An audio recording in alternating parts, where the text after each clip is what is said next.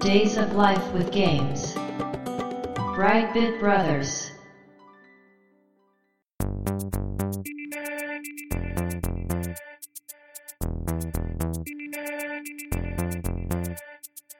どうも、ワンピー川崎です。どうも、2P 長谷川です。この番組はかつてゲーム少年だったワンピー川崎と 2P 長谷川の二人がゲームにまつわる様々な話題で古きを訪ねて新しきを知る番組です。はい。ということで、ブライトビットブラザーズステージ135です。やっていきましょ今回のテーマは、ドンキーコング。う。うーん。さあ、これ、最近の人はこのタイトルを聞いて、え？ドンキーコングってキャラの名前じゃないの？ああ、そうか。と思うんじゃないでしょうか。確かにね。こちらゲームタイトルです。はい。というか、マリオよりドンキーコングが先です。うん。独り立ちしたのね。うん、うん、うん、発売されたのが1981年 7月9日に開発任天堂販売任天堂レジャーシステムというね。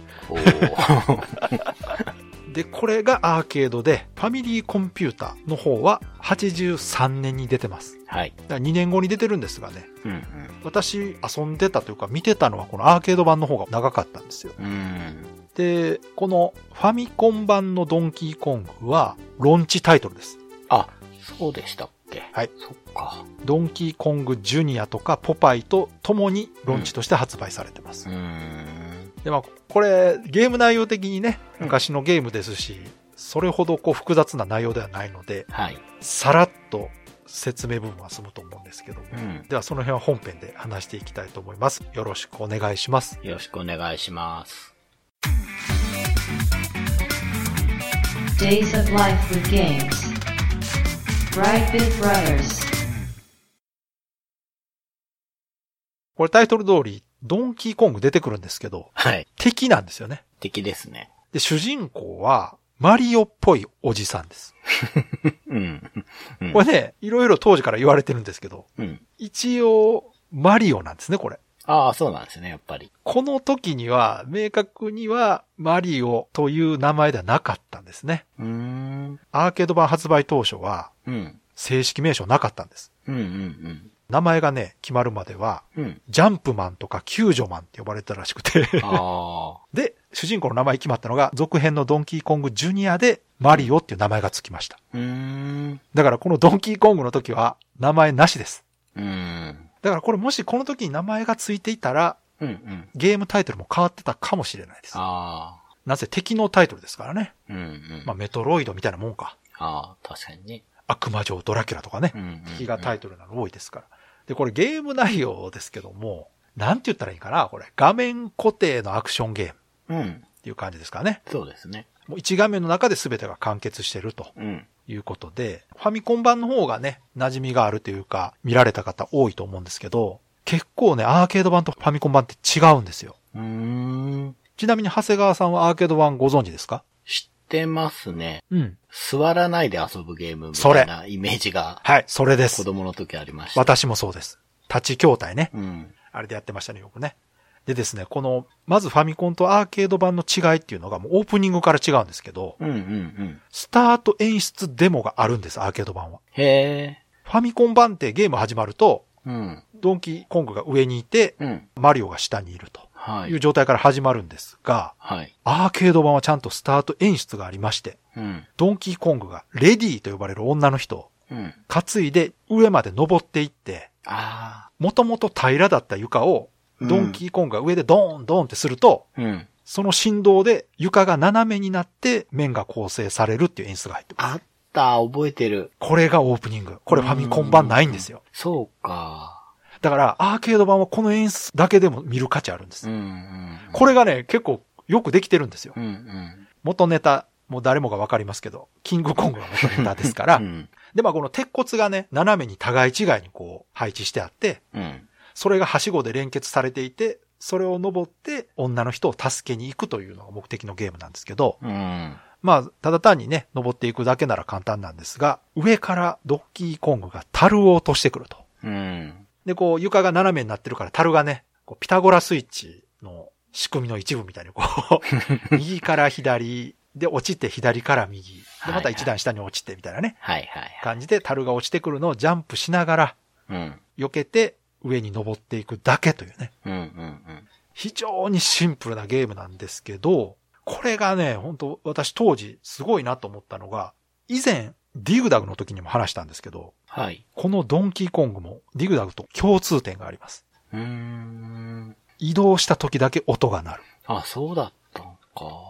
キュッキュッキュッキュッキュッキュッって言うでしょ。あ、はいはいはいはいはいはい。うんうん。これがこのドンキーコングの気持ちよさの一つなんですよ。うんうんうん。止まってる、あ何も音しないわけじゃなくて、あのドンキーが樽を落とす音はしてるんですけど、はい。マリオの足音がね、うん。独特の足音がするんですよ。うん。で、あの音がね、トコトコトコっていう足音じゃないんですよ。うん。明らかに歩いてる音じゃないんです。でも、あの音がすごくこう、粘り気のある移動感と合ってて、うんうんレバーで操作した時にね、すごく気持ちいいんですよ。うん。うん。で、レバーにすごく直感的に動くというか、うん。ちょっとだけ入れたらちょっとだけ動くみたいな挙動するんですよね。うん。これがね、独特の動きだと思うんですよね。昔のそのキャラクターの動きって、なんていうか、01みたいな動きのイメージだったんですけど、なんかドンキーコングってすごくこうアナログっぽい動きをしてるような気がするんですよね。はいはい。これって錯覚だと思うんですけど、多分。うん。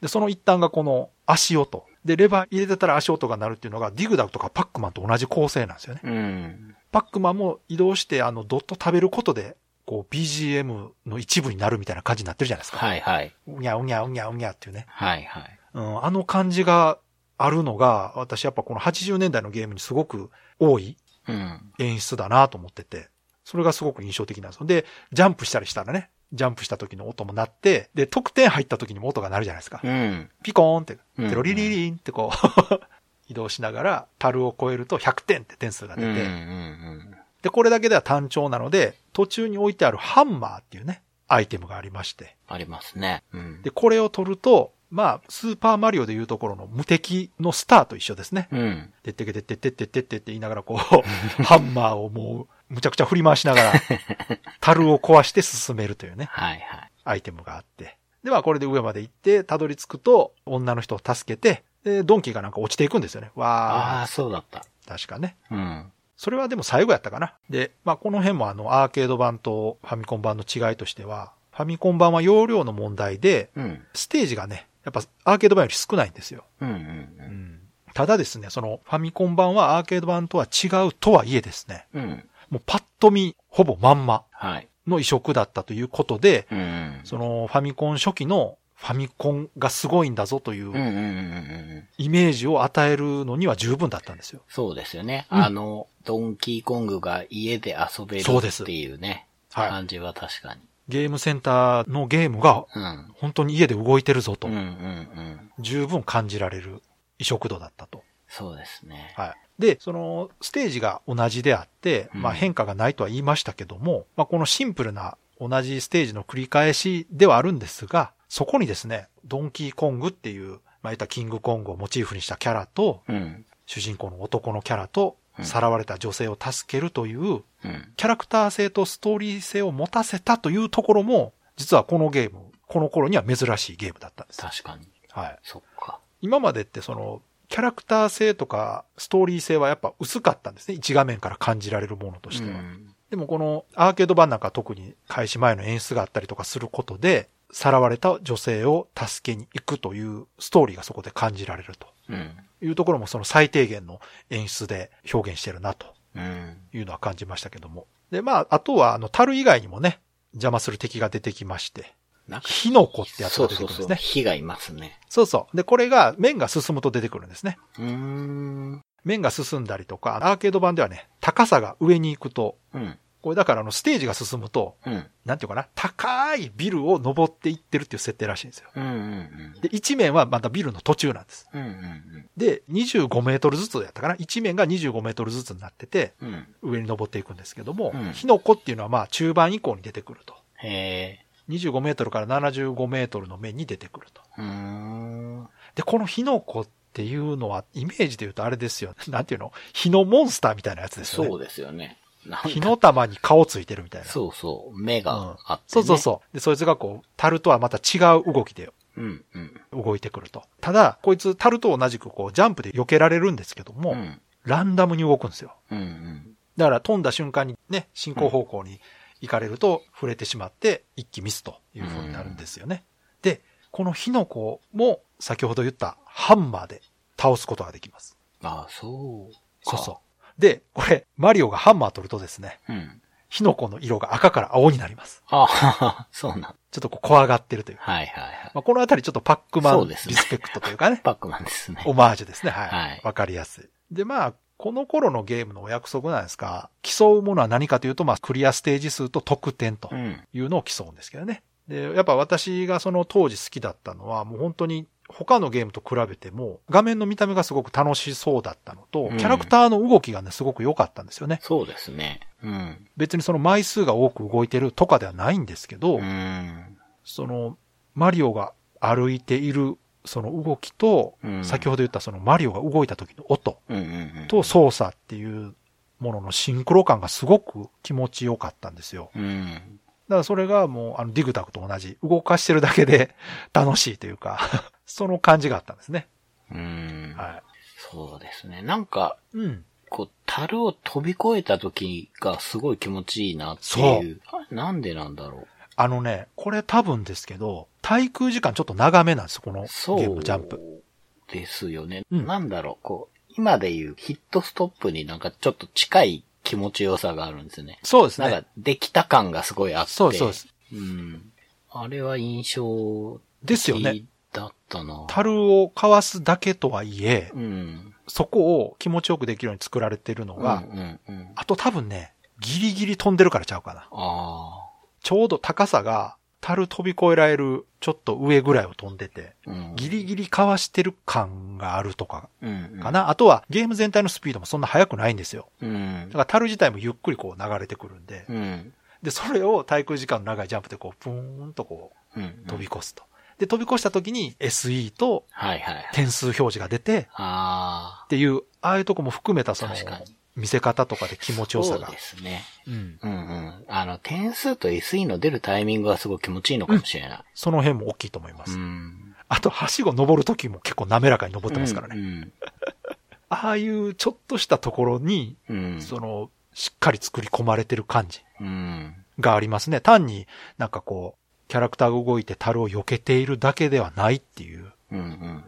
だから今思うと、あのドンキーコングの時点で、スーパーマリオブラザーズに通じるそのジャンプの気持ちよさっていうのは。ちょっとあったのかもしれないですね。そうかもしれないですね。スーパーマリオのジャンプってもっとフレキシブルにこうね、うん。操作できるようになってて、ジャンプ距離とかジャンプ中の軌道を変えれたりするっていうね、気持ちよさありますけど、ドンキーコングはあそこまでね、当然自由度はないけども、うん。ジャンプする楽しさは十分表現されてたかなと。以前メトロイド話した時に、メトロイドはうん。攻撃ができるゲームを作りたかったって話があって、はいはい言ってましたねまあ、うんマリオが避けるゲーム、位置取りのゲームって話があったと思うんですけど、うんドンキーコングもそうですよね。そうですね。避けるゲームですうん避ね。けるゲームですもんね。だから結構延長線上にマリオがいるとも考えられますね。そうですね。で、避けるゲームだけだと、うん。まあ寂しいというか、やっぱり人としてはこう、こっちかうんうんらアクティブな動きをしたいというので、ハンマーっていうアイテムがおそらく入ってるんじゃないかなと。はいはい。うん。あれは本当にメリハリ気持ちいいですそう、よね。気持ちいいんですよ。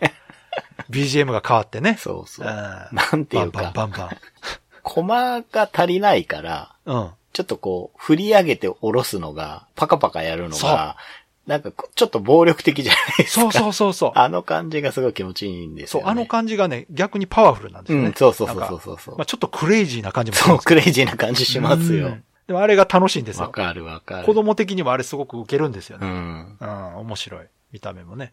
でですね、これ私、アーケードのドンキーコングも印象的なんですけども、はい。個人的にアーケード以上に遊んだドンキーコングがありまして、はい。ゲームウォッチ版なんですよ。ですね。はい。わかります。これがちょうどアーケードとファミコンの間に出てます。うんうんうん。1982年にゲームウォッチね、うん正式名称は。の方で発売されてまして、もうこれが私当時おばあちゃんに買ってもらってですね、はい。めちゃくちゃ遊んでたんですよ。あれでしたっけ？オレンジの、そうです。こう、パカッと開くやつですよね。そうです。あれかっこいい。普通のゲームウォッチってね、うん1画面だったんですけど、うん。このドンキーコングは2画面、うん。上下2画面っていうね、DS を先取った。そうですね。いや、本当に。めちゃくちゃ、だって見た目だけで言ったら DS ですから。ですね。あれ、今の子供見たら、あれ DS やって思いますから。そうそう、オレンジのね、うんちょっと薄い DS ですね。そうそうそうそう。あの、カパッと開くのもね、すごくかっこよかったいや。かっこよかった。で、このゲームウォッチ版のドンキーコングが、まあゲーム自体も面白いんですけども、もう一つね、非常に画期的だったことがあってですね、はい。十字ボタンを採用したと。ああ、そうだ、そうだ。これ、十字キーって言われることもあるんですうが、ん。公式の名称は十字ボタンだそうです。うーん。十字キーではないそうです。まあそうですよね。まあ、十字キーってなんでそっちだけ A キー、B キーじゃないのに。はい。そうなんです。A ボタン、B ボタン、十字ボタンなんです。はい。で、任天堂のね、ファミコンゲームキューブとか、はい 3DS とかの取扱説明書では十字ボタンと呼ばれてますが、は任天堂以外のメーカーでは十字キー、ああ、そういうこと。もしくは方向キー、方向パなるッド。ほどね。あのね、この十字キーが結局任天堂の登録商標なんですよ。はいはい。だから他は使えないと。うん。で、この十字ボタン、初めて使われたのがこのドンキーコングであるということで、これね、ちょっと面白かったんで調べてみたんですが、はい。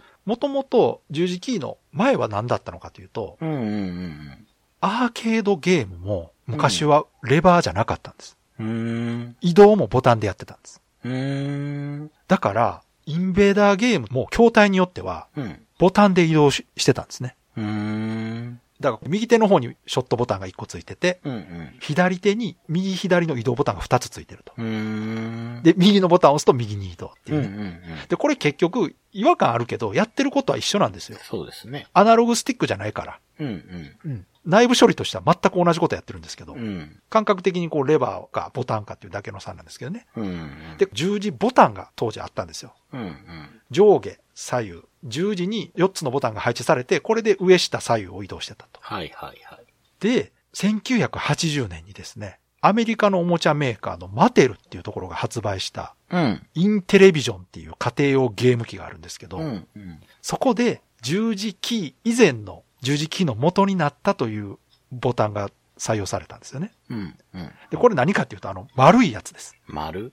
丸いパッド円盤状ってことですか？そうそうそう。だから、うんうんうんメガドラとかそうでしょ？丸でしょ？ああ、そうですね。そうそうで、丸のパッドで上を押せば上と。うん。で、右上を押せば右上ってこう16方向の入力ができたっていう。これが十字キーの前身と言われてます。十字キーではないんですよ。はい。でもやってることは一緒ですね。うんうんで、その後、82年のゲームウォッチでドンキーコング用に作られたのがこの十字ボタン。うん。うんうん。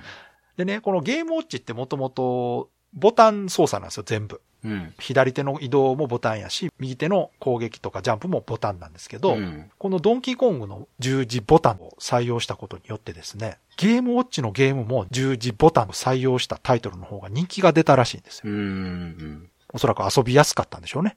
まあ直感的ですよね。うん。でですね、このタイミングで任天堂は十字ボタンの実用新案件を取得したんですって。あ、これはこれからも使えるなっていううんうことで。ん82年がゲームウォッチドンキーコングで、うんその2年後の84年にですね、エポック社が携帯型ゲーム機っていうのを出してるんですよ。はい。いわゆるゲームボーイタイプです。はい。ゲームポケコンっていうのをはい。発売してるんですね。正式名称はゲームポケットコンピューターっていうらしいんですけど。うん で、これがカセットビジョンのハンディ版をコンセプトに開発されたハードらしくて。ということはですね、日本の国産機としては初のロムカセットを採用した携帯ゲーム機なんです。なるほど。ゲームボーイより先に出てたんですねう。ん。しかも任天堂じゃない、うん。エポック社から。うん。えちなみに定価1万2000円。なかなか高価です。でも、そうすね。携帯ゲーム機ってことは液晶画面もついてるんですよ、ちゃんと。うん。で、カセットを差し替えることでいろんなゲームが遊べると。素晴らしい。まあ画面はね、当然液晶、モノクロ、2回調ですけども、うん。ハードスペックとしてはカセットビジョンよりちょっと上かなぐらいの。感じ。で、こちらのゲームポケコンも十字キーを搭載してたんですよ。うん、うん、うん。まあただ、先ほど言ったみたいに十字ではなくてうん丸型ね。はい、はい、はい。丸型の8方向キー。はい。で出されたんですが、皆さんご存知の通り、ゲームポケコンは全然売れず、消えちゃいました。はい。なぜ、ピンとこないでしょゲームポケコンって何？うーん。?84 年ですよ、だって。画期的でしたけどね。はい。なんででしょうね。やっぱり早すぎたのかな。それともやっぱゲーム内容かな。まあそうですね。やっもしかしたらねぱりハード売るには牽引するソフトが必要なんですねう。んでも、コンセプトとしてはほぼゲームボーイと同じことをやってますかうら。ん。カセットを差し替えることで、しかも持ち運べるってね。うん。なかなか早いですよ、これ。うん。うん。PC エンジン GT ぐらい画期的なことをやってますから。どっちも売れてないな。で、まあ、この後ですね、この十字ボタンのコンパクトながら、はい。親指だけで4方向にこうキーを押す感覚が伝わるっていう操作方法はですね、はい。携帯ゲーム機だけではなくて、当然据え置きゲーム機にも使えるぞということで、ゲームウォッチからファミリーコンピューターに使われるようになったと。うん。うん。まあ、これが皆さんご存知ね、あのファミコンの十字ボタンね、はい。コントローラーになってると。で、この後のテレビゲームはもうこれが採用されると。うん。で、この頃ちょうどそのゲームセンターではジョイスティックになってるわけですね。うん。うん。ボタン移動っていうのはもうほぼなくなって、うん。移動はレバーで行うとはい。いう感じになってますね。で、この後のそのコントローラー操作の進化っていうのが十字キーの次がアナログスティックなんですよね。うん。うん。うん。でね、今のゲームってもうメイン操作はアナログコントローラーでしょ。はい。ほぼアナログスティックで操作するじゃないですか。はい。もう十字キー使わないですよね。うん。移動にはね。はい。このアナログスティックっていうのを最初に採用したのも任天堂なんですね、これ。ああ、そうなんですね。任天堂64で初めてアナログスティックというのがそうか。使われました。はい。だから、十字ボタンとアナログスティックどちらも任天堂が最初に作ってるんですよ。うーん。もう未だにうん。ファミコン出て30年ぐらい経ちますけど、うん。もうすぐ40年か。未だにこのコントローラーの基本変わってないですから。うん。うん。もうここで出来上がってたんだなと。そうですね。で、今でもね、コントローラー見たら十字キーはついてます。うん。ただ、キャラクターの移動というよりは、アイテム選択のボタンの代わりに使われていると。うーん。形こそ十字キーの名残として残ってますけど、うん。使い方は昔とは全く変わっているとうん。いうのもすごく面白いなと。で、今はもうゲーム以外のね、テレビのリモコンとかにもついてますし、はい。DVD プレイヤーとかにもね、ついてますから、うんまあこの十字ボタンっていうのはやっぱまあ、非常にまあ、ベーシックなうん。うん。操作形態としては、もうこれ以上ないんだろうなと。そうですね。まあ、使いやすいし、まあ、汎用性もあるんでしょうね。まあだからもうこれ以上進化しようがないんでない、すよね。ない。多分あの、傘と同じでもうんうん進化しないというね。うん。ただこれ、びっくりしたのが、その、十字ボタンとアナログスティック、どちらも任天堂が最初だったんだと。そうですね。確かに64だよな。そうなんですよ。で、その後、プレステが、うん。アナログスティックがついたコントローラー出して、はい。だから、プレステもね、最初、十字キーとボタンだけでしたから。うんうんうん。その後真ん中にアナログスティックが2つついた形出した時にみんなね、うんなんじゃこりゃっつって、なんか操作するのが十字キーと合わせて3つあるぞっつって、うん。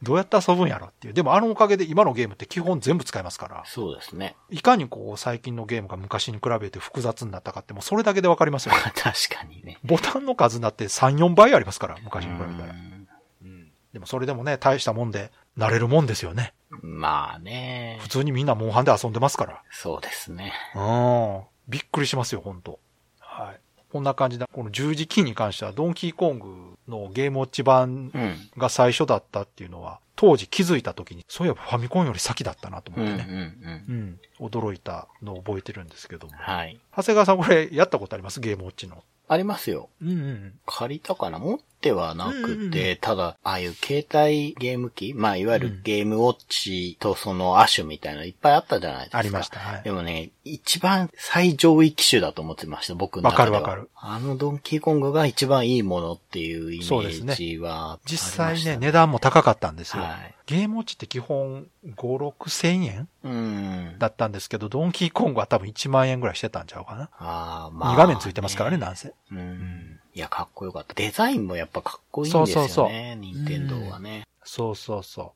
う。うん。なんかちょっとこう高級感ある外装になってて、ね。ありますね。うん。閉じてると何かわからないあの感じねう。ん。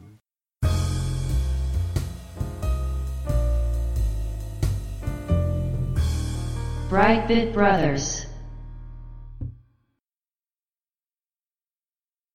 えっと、ドンキーコングというね、コンテンツというか、はいシリーズについて調べたんですけど、はい。結構出てて。そうですね。うん。あくまでもマリオじゃなくてドンキーコングですからね。そうです、そうです、そうです。うんうん。で、まあ、ドンキーコングって名前で出たのが、はい。さっきまで川崎さんが話していた1981年のアーケードゲーム。はい。で、翌年の82年にドンキーコングジュニアがやっぱりアーケードで出る。うんで、さらに翌年にドンキーコング3がアーケードで出る。はい。これが初期シリーズなんですね。そうですね。うん。で、82年にゲームウォッチに出たり、うん83年にファミリーコンピューターで出たりうんするんですけど、ちなみにファミコン版は88万本売れてるらしいです。ええすごいな。うん。結構、ね、さすが。売れてるんだな。な。で、僕のこの頃のドンキーのイメージって、うん。うん。ほど川崎さんが言ったように、なんか敵キャラっていうイメージが。そうですよね。いやいや、もう敵ですよ。だって。うん。あったんですよ。ちなみに僕が初めて買ったファミコンソフトはドンキーコング3です。はい。もうその話前にしましたね。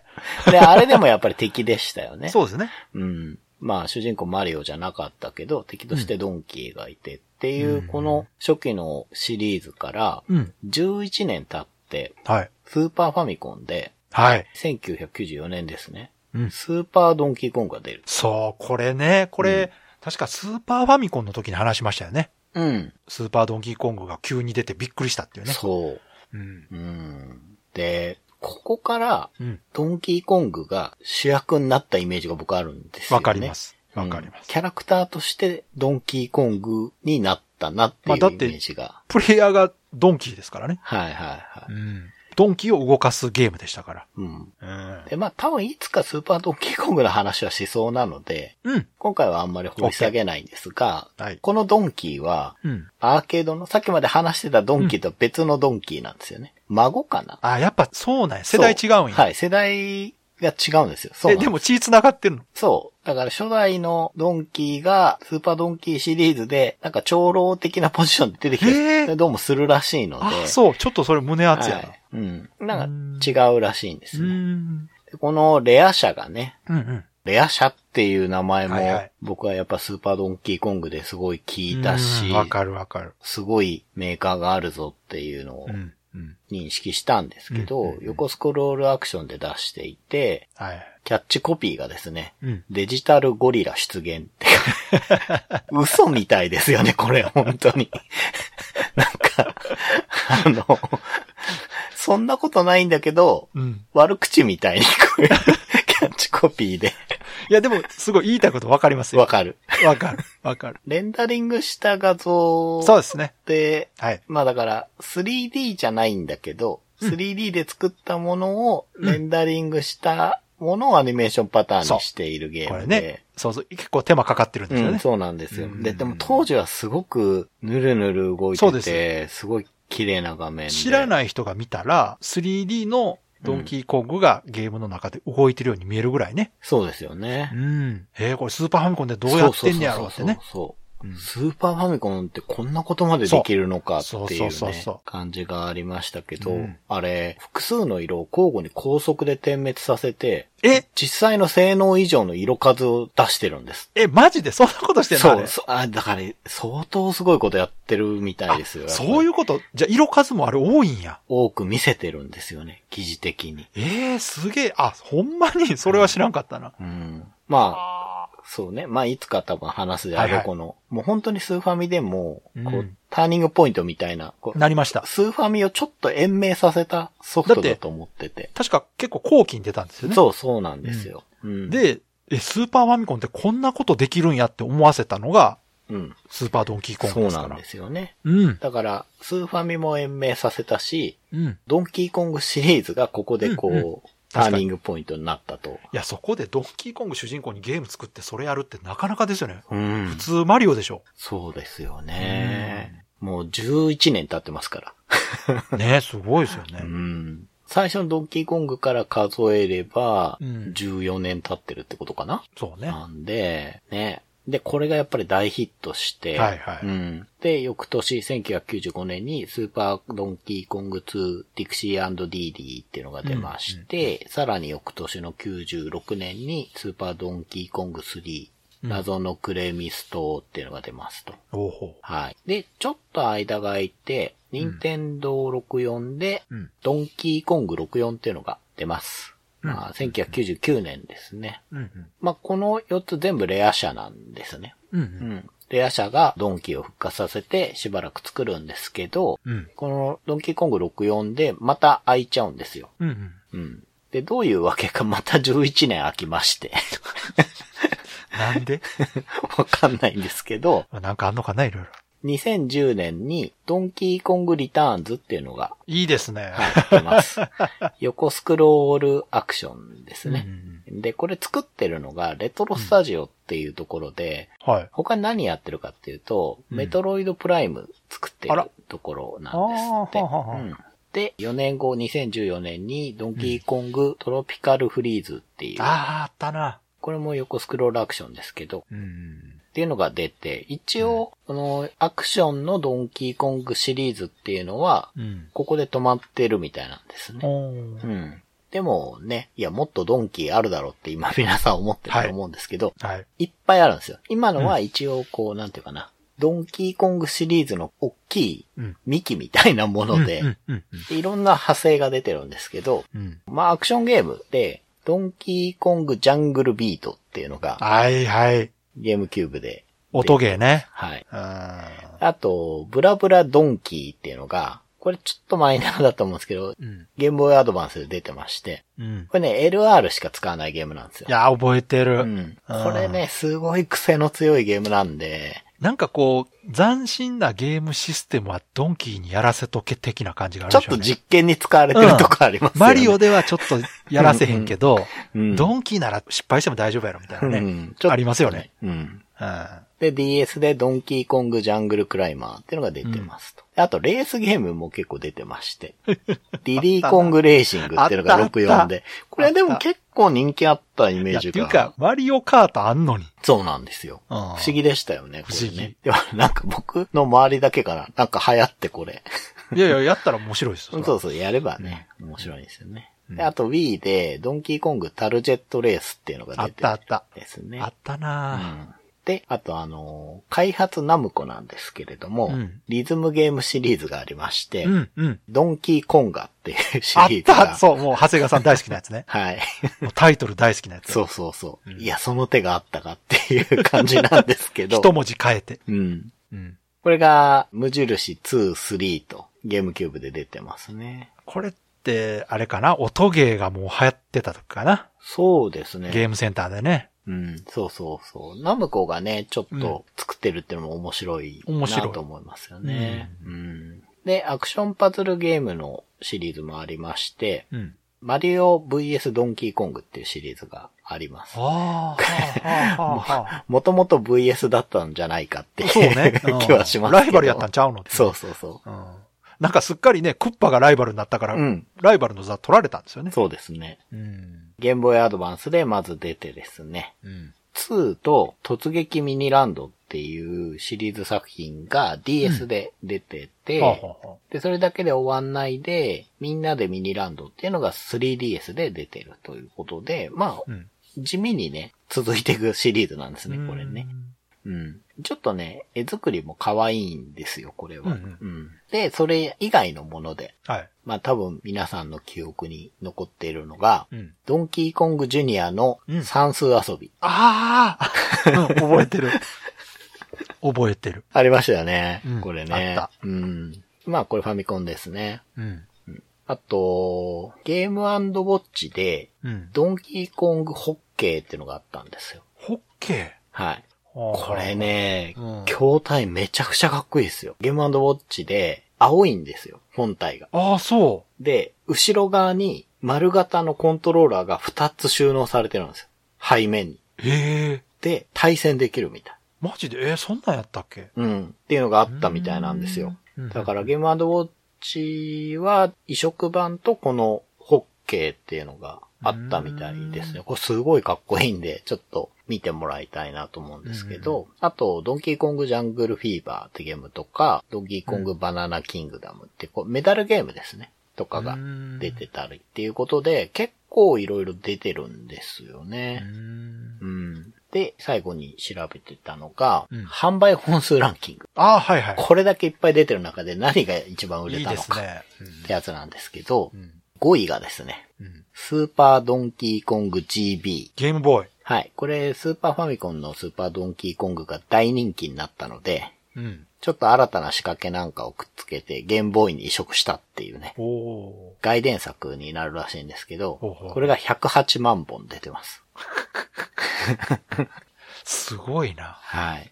で4位が、うん。スーパードンキーコング64、おおお110万本。もう100か。で、3位が、スーパードンキーコング3、177万本ですスね。ーパードンキーコングの3ね。3です。うんはい。で、2位が、スーパードンキーコング2、うん。221万本。すげえ。はい。ダブルミリオン。で、堂々の1位がですね、スーパードンキーコングなんですね、やっぱり。あうん。あ。あ、やっぱそうなんや。はい。あれめちゃくちゃ売れたんや。そう。これが300万本。え、すごいな。ねえ。ちょっと待って、アクションゲームでそんな売れる？これがですね、スーパーファミコン用ソフトの日本国内の売上本数でも第4位なんですよ。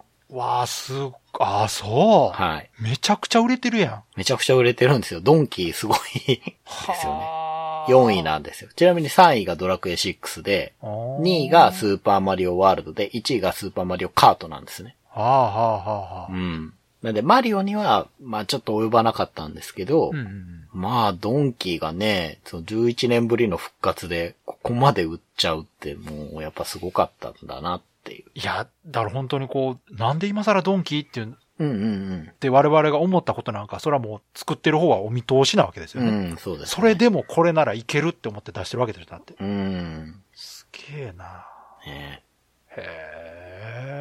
ね。だからやっぱり、ね、本当不思議なシリーズだなと思いますね。まあそのね、任天堂は昔は違ってましたけど、最近なんかではもう絶対外すものを発売しないっていうね、うんうんコンセプトで作ってるような感じするぐらいね、うん。うん。一本の作り込みってすごいですけど、うん。スーパードンキーコングにはそれ感じますよね。うんうん。そのマリオじゃなくてもこんな売れるんだぜっていうね。うん。その海外でね、なんかドンキーコングが人気あるっていうのはなんとなくわかるんですよ。わかりますわかります。うん。で、海外で300万本売れたならわかる。うんうんうん国内で？うん。うん。しかもスーファミ後期でしょ？そうですね。まあ、後期ならではのメリットもあるわけですよ。ハード台数が、母数が多いっていうね。そうね。みんなも普及してるからう持ってますからね。でも、そこにですよ、ドンキーコングが主人公のアクションゲーうん。ム、売れるかいなっていう話ですよ。そうですよね。でも、それを本当にこれだけ売ってしまううん。作りというのは、うん、やっぱりそのゲーム部分の作りと誰もが感じるあのビジュアルね。パッと見た時になんじゃこりゃっていうね。うん。やっぱそこですよね。そうですね。見た目で掴んで遊んでも面白いっていう、そこなんでしょうね。多分うんすごいな。そんな触れてたんや。結構、出てすぐ、わーっと売れたっていうよりはいやー違う違う面白いぞ、面白いぞって感じ。今の任天堂の売れ方と一緒だと思いますよ。うんもうずっと売れるってやつですよ。そうですよね。そういう感じでしたよね、毎週毎週2、3万本ずつ売れてうん、気がついたら100万本とかっていうね。うん。任天堂のソフトってそういう売れ方するんですようね。ん。うん。あんな売れ方するゲームね、やっぱ他のメーカーではあんまないんですよね。うん。発売日にやっぱりドーンと売れるじゃないですか、一番。はい。売上ランキング見てくださいよ。未だにマリオカートが入ってますからね。うん。マリオカートなんか毎週数万本まだ売れてますから。うん。どんだけ売れんねんと思って。もうみんな行き渡ったやろって思うけど。やっぱその流行りとか関係ないんですよね。そうですね。うん、結局は。うん。まあその流行りに合わせて物を作って売るというのも大事なんですけど、うん。いわゆるね、風化するというか流行りすぎるとなんかワゴンセールになるってね、うん。いうことがあるんですが、もう任天堂のタイトルはもう最近それがないんですよね、ワゴンセールが。そうです、ね。ずーっと中古でも下がらへん値段。こんな売れてんのに。日本中の人買ってんちゃうのっていうぐらい売れてんのに中古で下がらへんってどういうことやねんと思う。うん。不思議やわ、ほんまに。確かにあんまり。まあまあ、ものによっては下がっちゃったりするけど。あ、もちろん。ね。うん。そうですね。うん。だからまあ、ドンキーなんていうのは本当キャラクターとしてうん。当時そこまでね、うん。主役張れるぐらいのキャラなのっていううんうんうん。イメージはあったんですけど。ありましたね。ねいや、だから本当にタイトルとしても復活させたし、え。うん。キャラクターとしてね、他のコンテンツにも出てくるようになっったじゃないですうか。んそれこそスマブラだったりとかね。そうね。絶対出てくるから、うん。それと本当にスーパードンキーコングまたいってからですからね。すごいなとだってもう思いますね。今の若い子からしたらドンキーコングって味方ですもんね。うん、そうですよね。ね確かに。うんうん、うん。言ったらクッパより先にマリオのライバルやってんでっていう。そうですよね。まあイメージね。うん。うんですけど。へえ。ねまあでもキャラクターとしては本当完全に独り立ちしたキャラクターやな。うん。濃いな。しかもなんか日本のキャラっぽくないですもんね。ああ、確かに。まあ、なんかレア社が作ったっていうのはあ、もちろんね。あるけど、うん。まあでも元々の、その、ドンキーコングうん。うん。もう、ほんとすごい海外っぽくてかっこよかったですよね。その、そうそう立。って遊ぶゲームのイメージがあるって言いましたけど、うん僕はあの、筐体の横に書いてある、こう、絵とかが、立ち筐体すごい好きで、わかるわかる。かっこいいですよね、あかっれ。こいい。かっこいい。うん。そういうところからも、ちょっとこう、うんあんま日本のゲームっぽくなかったですもんね。だから、そういうこう、無国籍感もうんうんうんヒットする要因の一つなんじゃないですかね。うん。まあ、日本らしいから外国人が喜ぶっていうのもありますけど、はい。ね、その、万人受けするものって、なんていうかな、無国籍なものってあるじゃないですか。うん。ありますね。その感じって、売れるゲームの中にはいくつかありますよね。うん。え、これ日本で作ってたんやっていうね、うん思うゲームとかって結構あるけど、そういうものの一つでもあるな。確かにナムコのゲームとかも、なんかこう、洋芸っぽい時とかあったもんうな。ん。まあだからこの頃のゲームとしてもやっぱり秀逸でしたし、はい。そんな初期の、80年代初期の頃のキャラが、うん。まさかね、うん。90年代になってさらに復活して今や独り立ちしてるっていうのもね、すごいですよね本。当に長生きしてるキャラだなと思いますよね。まあそれ言ったらマリオもやけど、うん。クッパもそうですしね。もうん。ともとスーパーマリオの敵から今やもう映画に出るぐらいまでなってるから、すごいよな Days of Life with Games. Brightbit Brothers. では、そろそろエンディングなんですけども、はい。今回も長谷川さんのレトロゲームプレイレポートよろしくお願いします。はい。相変わらず天地を食らう2ですけれども。。歴史の授業みたいになってきまはいしたけど。。船で食に渡りまして、はい。その前にね、食の地図とか手に入れたり、なんだかんだしなきゃいけないんですけど、まあ、とにかく行ってみようということで、最初に不水っていう城に行くと、竜将がいてですね、うんうん。まあ、いい感じでやってくれよ的なことを言われて、適当やな。ケイテイの墓っていうとこに、曹はいはいはい。操を倒そうっていううん。武将たちで作った欠板状が隠してあるんですよ。ほうほうほうほう。うん。で、馬長がですね、うん。まあ敵としてこの時はいるんですけど、うん。まあそれを説得するために、うん。その劉備も曹操を倒すグループの中にいたんだよっていうのを伝えるために欠板状を取りに行きましょうってことになって、うんとりあえず慶帝の墓に隠してあるんでって言って行くんですが、ここがね、なぜかダンジョン化してまして。動く床とか、自動で閉まる壁みたいのがあって、もう、めんどくさくてここがす、で、なんかエンカウント率も普段より高いんですよ、ここ。ほうう。ん。で相当時間かかったんですけど、うん レベルもなんか3つぐらい上がっちゃって、うん。もう動く床にすごい泣かされたんですけど、うん。どうにか欠板状を見つけまして、うん。理解っていう人が取りなしてくれて、馬長を説得するんですが、うん。まあ結局戦うことになりまして、戦って勝つと、うんあ、劉備軍すごい強いんで、僕も入れてくださいみたいなね。そんな軽くはないけど、まあ仲間になりますと。うん。で、まあ当然舞台に入れます。5人しか出せない中に、まあ馬長も好きなので入れまして、で、すごい馬長は、やっぱあの、牙が得意だったっていう感じはいはいはいですけど、うんあの、すごい動きが早いですね。絶。対最初に攻撃してくれるんで、うん。うん、おいいぞと思って先頭に置いてるんですけど、うん。うん。で、そのまま傭兵艦と南帝艦っていうところまで進軍しまして、南帝艦で長老っていうのを倒すとですね、うん。よくやってくれたってことで、うん。劉将が不水に戻ってきて祝宴を開こうっていうふうにはいはいはい言うんですね。うんで、戻ると、まあ案の定罠でして、ですね。うん。襲われまして、まあ倒すんですけど、うん。劉将はもう逃げちゃっててですね。うん。で、その、戦った中にゴランっていう人がいるんですけど、うんうんこの人もお見それしましたってことで仲間になるんで、一応仲間にしまして。その後、水門を閉めて、川を渡れるようにしたりだなんだして、竜将が今いるところまで行こうってするんですけど、うん。途中で落砲派っていうはいはい。とこ通らなきゃいけないんですが、が、そこで待ち伏せに遭いましてうん、強制戦闘が起きるんですけど、はい。まあ、イベント戦闘ですね。うんここで流れ屋に当たった宝刀が死亡します。そうですね。はいここも有名なエピソードですよ、ここも。そう。落砲派って言ったらねもう分かっちゃうみたいな、ね。わかっちゃいます。うん。はい。で、もうちゃんとね、宝刀の最後の言葉みたいなのがね、はい。ちゃんと出るんですよ、ウィンドウで。ああ、そうなんや。はいえで、まあ、宝刀が戦死したっていうことでねうん。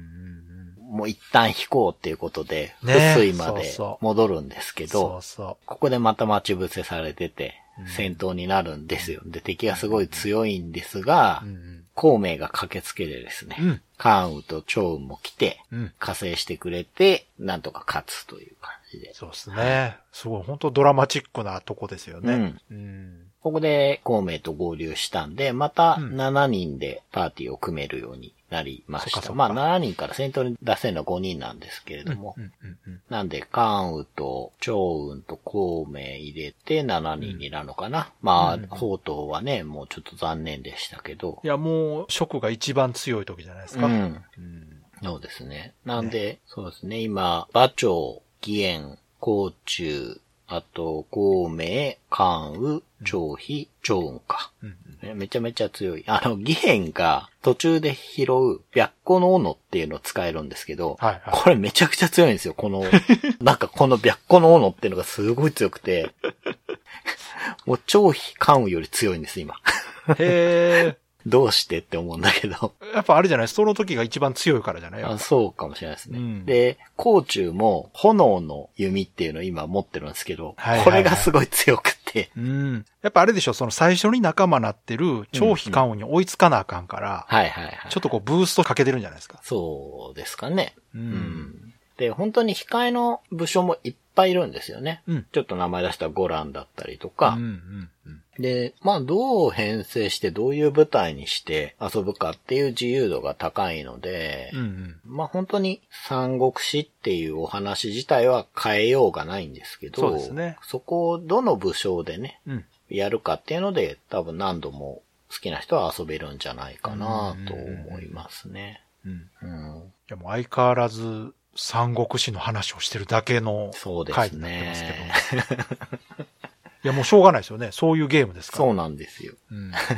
でも、ゲームとしては本当面白いんですよ。はいサクサク進むし、うん。いやでもいよいよちょっと終わりが見えてきましたね、食の。そうですね。ううん。もうね、三国志ご存知の方は多分今がピークだというのがうん、ね、うんもうわかると思いますけど、食のピークは今ですから。うん。この後はもういろいろ大変なことになっていくと。うん。ですね。はい。でもまだもうちょっとか。もうちょっと続く感じか。そうですかね。まあはい次かその次ぐらいで終わりそうですねな気がしますね。順調にいけばね。うんはい。では、いつもの告知お願いします。はい。ブライトビットブラザーズでは番組に対するご意見ご感想、あなたのゲームの思い出やゲームにまつわるエピソードなどお便りお待ちしています。ホームページ右側のメールフォームや番組のツイッターアカウントへの DM などでお送りください。ツイートの場合は、ハッシュタグ BB ブロス。BB がアルファベットでブロスがカタカナをつけていただけると見つけやすくて助かります。よかったら番組ツイッターアカウントフォローしてください。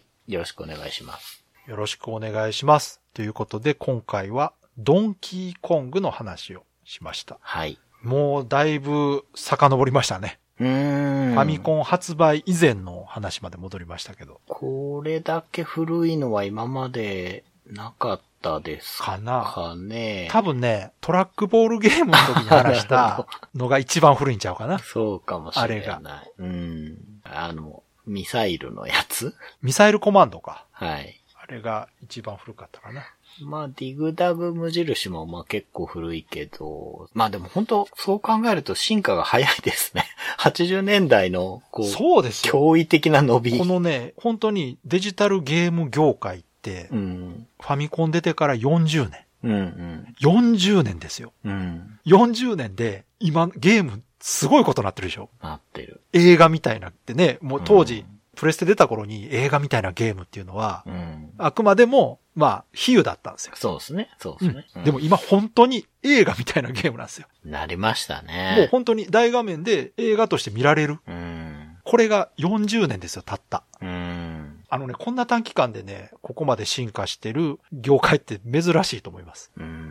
そして、それをリアルタイムで体感できてる我々は本当幸せだなと思います。そうですね。年代的には、一番こう体感してる。いや、もうめちゃくちゃラッキーですよ。うん。子供の時にファミコンがあって。うん。で、まあファミコン出る前はゲームセンターで遊んでて。うんうんうん。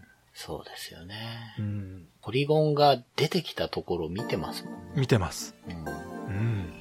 だから、あ思い返しても本当にラッキーだったなとうん。思います。だってこれが自分がね、うん。だろうな、90年生まれだったとしてですよ。はい。昔のゲームの情報を得ることはできますけど、うん。その YouTube 見たりね、はい。レトロゲームを実際買ったりして遊べばね、うん。遊ぶことはできますけど、うん。その当時のやっぱり世の中の雰囲気というか、うん。ね、熱量というかね、うん。その体験っていうのはやっぱりこう、変え難いものがありますよね。うん。うんだからこういう番組でその昔の話をしてるっていうのが、まあ、悪く言うとね、解雇主義みたいな言い方もあるんですが、はい。我々はですね、番組のテーマでもある温故知新という、う古きを訪ねて新しきを知るというこのテーマがね、ん。うん。今更ながら勢いで決めた割にはうまくはまってるなと。そうですよね。その、うん今回なんかドンキーコングを調べてみたら、うん。まあ十字キーに十字ボタンですか？そうですねに行き着くわけじゃないですうん。か。うんそういうのって本当にね、今になって調べてみないとね、わからないというか、当時はこう当たり前になんか出てきて、受け身だからすごく。やっぱりその当時見てた子供目線と大人になってから見えるものっても全然違いますから、あーそうですよね。でうん、それはどっちがいい悪いじゃないんですよ。うんうんうん子供の時に見えてなかったものが見えるようにもなるし、う大人から見ただけでは見えないものがやっぱり当時我々見えてましたかん。そうですよね。ら。うん。そう。だからそこがこう面白いですよね。こう前回だと、その、マルカツ PC エンジンと、こう、当時なんとなく知っていた、その、角川の騒動っていうのが、こう、紐づいてみたりとか、ねそうですね。え、うん、その、少し前だったら、こう、源平とマデンっていうゲームに、こう、実はいろんなドラマがあったりとかそうね。あれとか本当すごいですよね。なんか、まあ、いろんなもののその裏にはね、はい。どんなものだって人間ドラマがあるとは思うんはいはい。ですけど、そうですね。まあ、それをこう改めてうん、うん。知るとですね、うん。昔自分がその時はね、何も考えずに遊んでたものが実はこんな思いで作られてたんだというのをね、後で知ることは決して無駄じゃないですし、はい。よりこう、そのものが好きになるというかね、そういうきっかけになるかなと思いますし、はい。まあ、なのでね、皆さんもね、そういう思い出とかありましたら、はい。ぜひお便りいただけると、はいはい。本当そうです。ね、お互い共有していくとね、うんより楽しくなりますからね、うん。うん。聞いていただいている方もぜひ参加していただいてね、はい。楽しんでいただけたらなと思ってます。はい。はい。では今回も最後まで聞いていただいてありがとうございました。ありがとうございました。